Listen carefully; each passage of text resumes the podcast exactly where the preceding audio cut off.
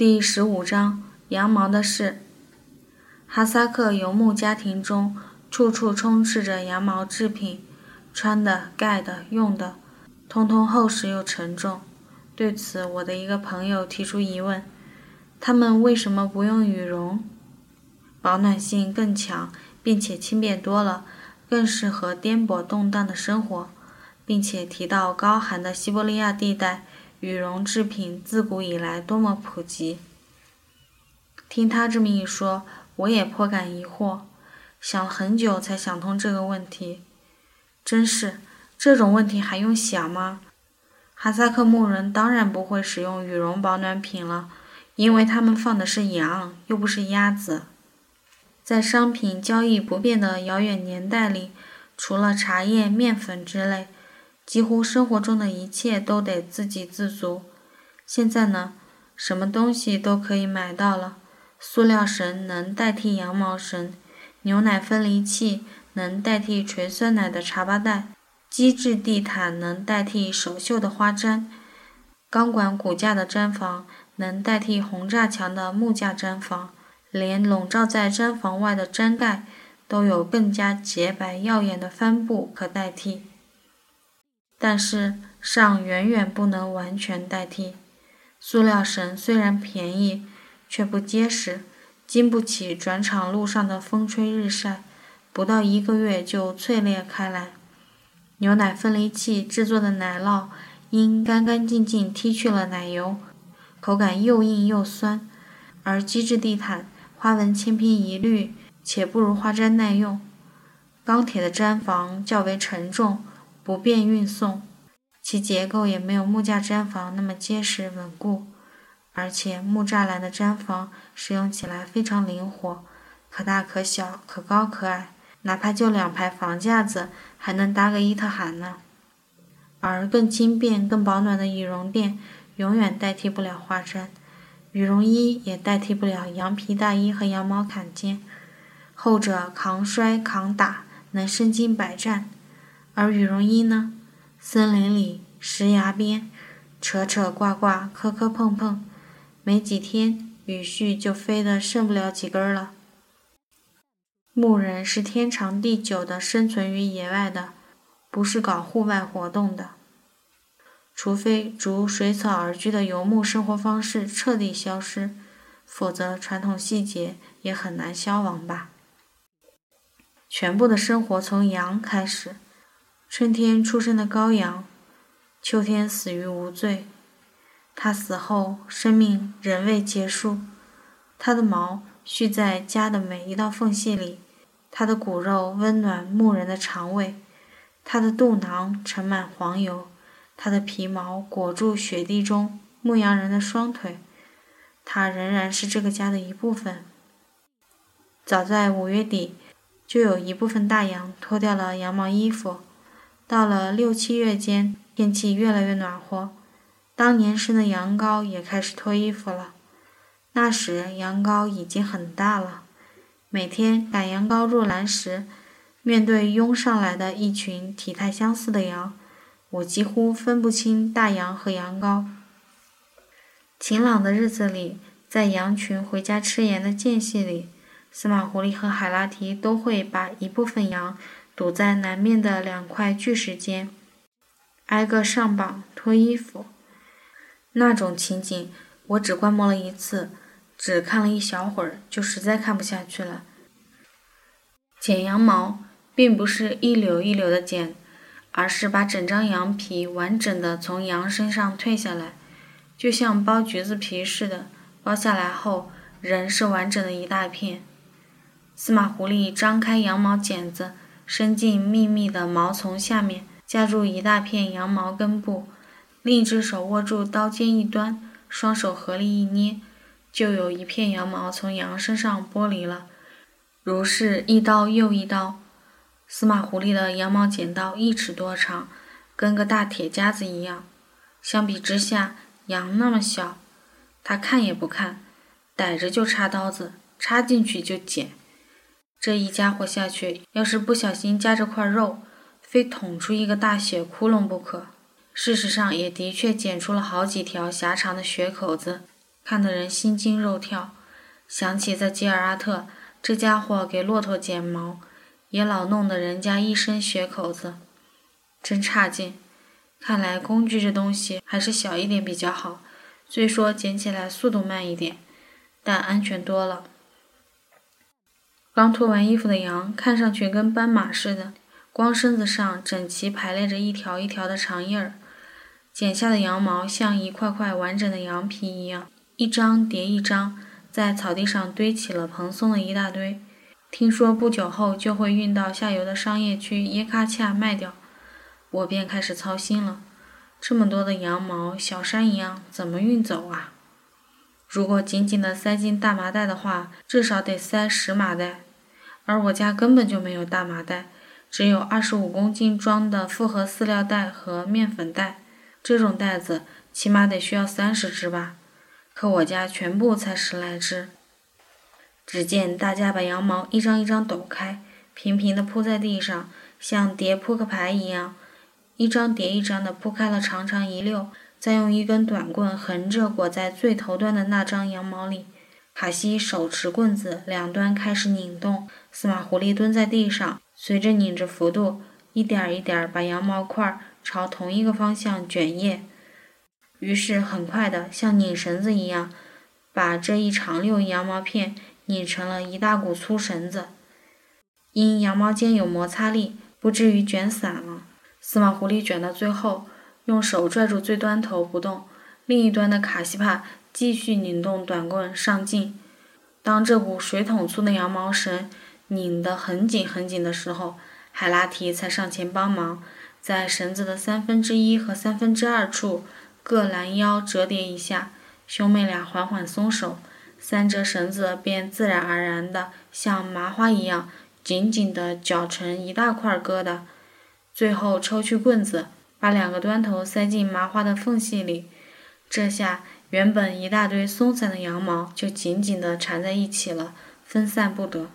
其实这样已经很结实了，但还不算完。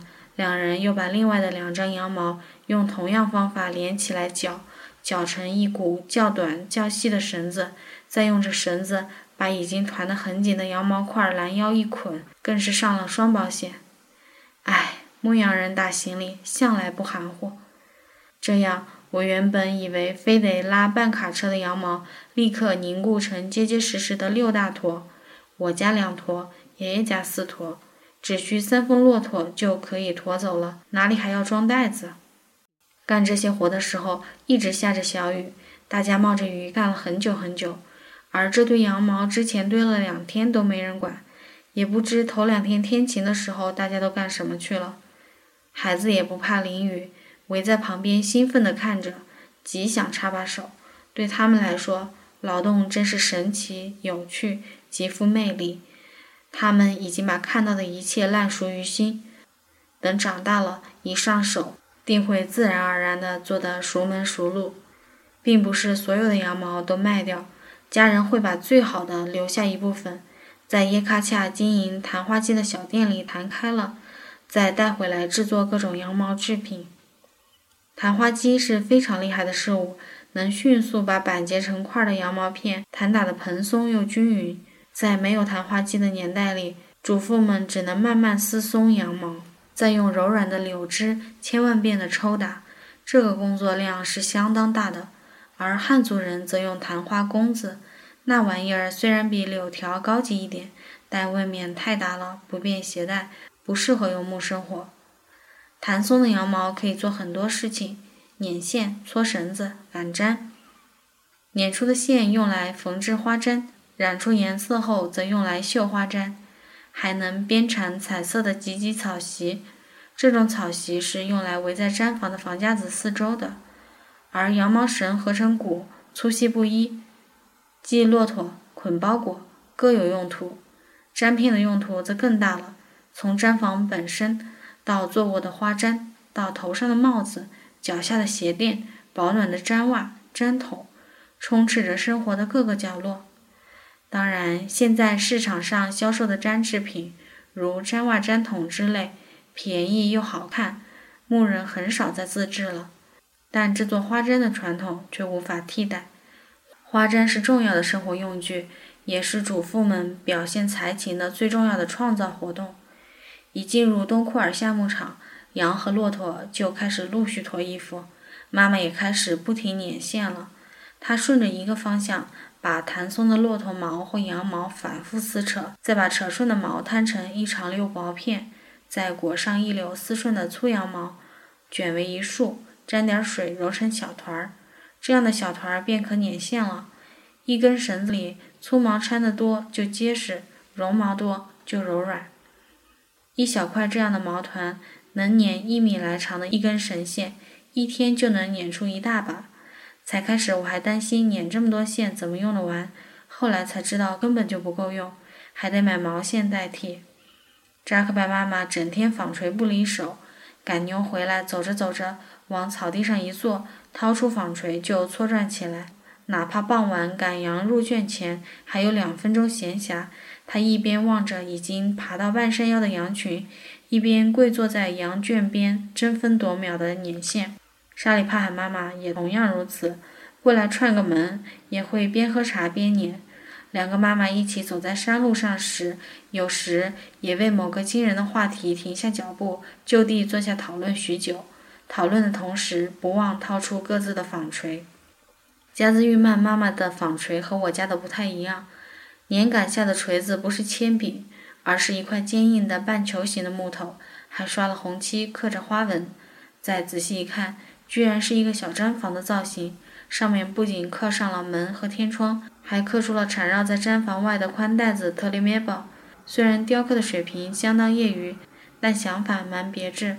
不知出自他的哪一个孩子之手，纺出的线呢？不久后染出颜色，细密地缝进生活的各个角落，暗暗地紧绷着，一根一根的纤维耐心地承受着种种磨损，缓慢地、马不停蹄地涣散，而新的线也马不停蹄地在妈妈手中搓转成型，一根一根进入生活之中。比起捻线、搓绳子的活计就辛苦多了，全凭妈妈的一双肉掌。先搓出细的，再合成粗一些的，再合成更粗的。整个六月，妈妈的手掌边缘一直布满了伤口，手指也破破烂烂的。而最最粗的绳子，跟小鸡蛋一样粗，双手根本使不上劲，就得靠大家的力量了。在搬家前一天拆毡房时，大家把三股二十多米长的中粗绳绷在房架子上，接头处呈丁字形，巧妙地自然穿插着。然后，男孩子们每人用木棍绕了一股绳子，开始顺着同一方向拧，狠狠地给绳子上劲。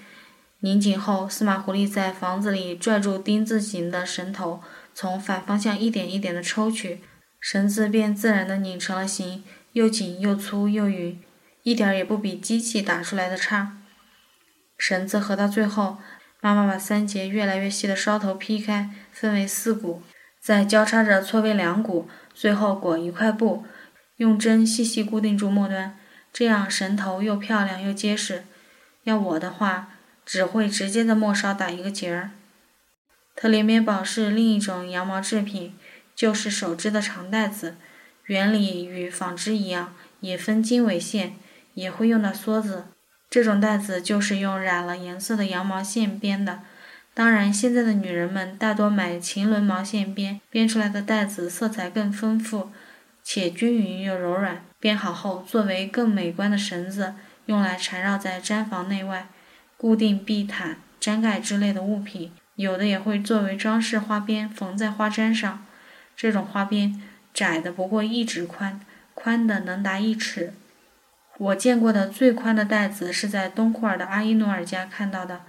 足有一尺半宽，配了十一种颜色，图案繁复。他用的是专门编特里咩宝的木架子，支在家门口的草地上，各色毛线散落一地，梭子别在中央，分开了已经编好的部分和仅仅只是绷着金线的部分，看在眼里感觉非常奇妙。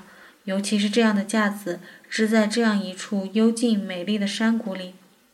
似乎眼下这根华美的宽带子，不只是阿依努尔用双手慢慢编成的，更是他从四面的天然风景中把所需色彩一滴一滴榨取出来，紧紧束在一起，再像拧湿衣服那样拧啊拧啊，最后拧出来的。去西南面的邻居阿勒舍巴伊家做客时，看到他家邻居的女孩也正在编织特里面宝，却简陋多了，只一指半宽，很窄，只有两种图案重复出现，也没有绷架子，只是将带子一头系在房架子上，另一头用大腿压着绷直。可那情景看在眼里，仍然是绚丽、跳跃、无限丰富的。绝大部分弹好的羊毛是用来赶粘的。把宽大粘片裁剪成合适的碎片，再煮出颜色，用肥皂片画出花样子，绣上种种优美的花朵、羊角的形象，再把这些碎块连缀成一整块，再衬以厚实的一整块粘片，沿着图案边缘穿透两层粘片，缝上花边，再往四周滚边。说起来，绣花毡就这么简单，但远不止如此。一块花针的生长。和一只羊羔的生长一样缓慢又踏实。有一个词是“千针万线”，一针扎下去，再一针引出来，就这么简单的动作，像走路，慢慢走遍了天涯海角。绣花毡也是这样，慢慢形成理所当然的一方美景。还在冬天，还在荒野中的地窝子里时，扎克巴妈妈忙碌地赶羊、挤奶、烤馕、做饭。然后在等待茶水烧开的时间里，在一块三角形的紫色粘片上绣出了黄色的第一针。一个冬天过去了，这块粘片时绣时停，一直扔在被褥堆上，时不时用来盖住一盆刚炼好的羊油或正在发酵的面团。于是等完成的时候，也稍有旧相了。等这样的粘片攒了六七块，冬天就过去了。到了春牧场上。妈妈把这些彩色粘片连缀成了一整块儿，尽管远未成型，已经开始投入使用。晚上铺在身下垫着睡觉，白天也坐在上面干活，使之越来越平展妥帖。到了夏牧场，妈妈把这条单层的花毡两端再缀上两溜长长的绿色粘条，并绣上枝蔓形状的弯弯曲曲的图案，再用醒目的橘红色线。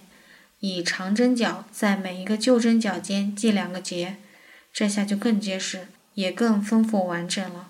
妈妈在这方面有一点很厉害，她绣周边的装饰花纹时，直接在空粘片上下针，事先并不描画样子。在无塞牧场，花毡终于进行到最后阶段，这时它已经变很大了，并衬上了底毡，越来越沉重。妈妈每次都把它拖到屋外的草地上，坐在上面绣，像是坐在花园里绣。花朵直接从手指上开出，她在颜色各异的粘片结合处衬上人字形的装饰花边，来挡住接缝处的针脚。同时用两种花边将两指厚的两层毡子密密实实地缝合到一起，然后又裁了几条狭长的粘片，组成艳丽的蓝绿色。一串一串搭在门外栏杆上，晾干后裹住花毡的四边缝合起来。但这还不是最后一道工序，还要在滚边处再缝一道花边，继续装饰，继续加固。缝完最后一针，他侧身一倒，直接躺在上面睡觉。花毡结束了，它是崭新的，又成舒适的旧态。很大程度上。牧人的家是一针一线绣出来、缝出来的。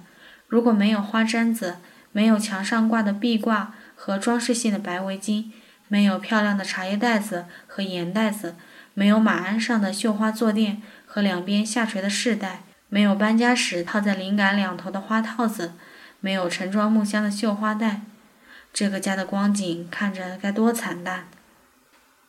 每进入一个牧人的家庭，我都会细细地观摩花毡和壁挂，总是对那些热烈又纯洁的冲撞配色心仪不已。每一个平凡的针脚都是一句完整的语言，没有重复。甚至一度也想在自己未来的家里慢慢制作这样一方美景，天天生活在上面。生活在一个差不多全部的家庭器具都出于自己手中的房间里，该是怎样踏实的感觉？以后等我有房子了，一定也要自己来打家具、钉沙发、织地毯，应该不难吧？毕竟我这人也蛮聪明的。除了羊毛制品，家里的一切皮具也出自司马狐狸的手工。马蹬的带子、马绊子、马龙头、马鞭都不用买，那些细皮条编结的绳子，双人字纹的、扁的、圆的，还有丁字形的，结实又精致，交叉处更是处理的天衣无缝。司马狐狸做这些事时非常的细心，尤其每到搬家前的日子，总是把家里每个人的马具都搬到屋前空地上逐一检查、细细加固，以防搬迁途中遇到没必要的麻烦。同时还要制作新的皮绳，这些用具都在不断的消耗着。一个晴朗闲暇的下午，这家伙抱出一大堆裁好的牛皮袋子，堆在门口的草地上，摆开架势要大干一场。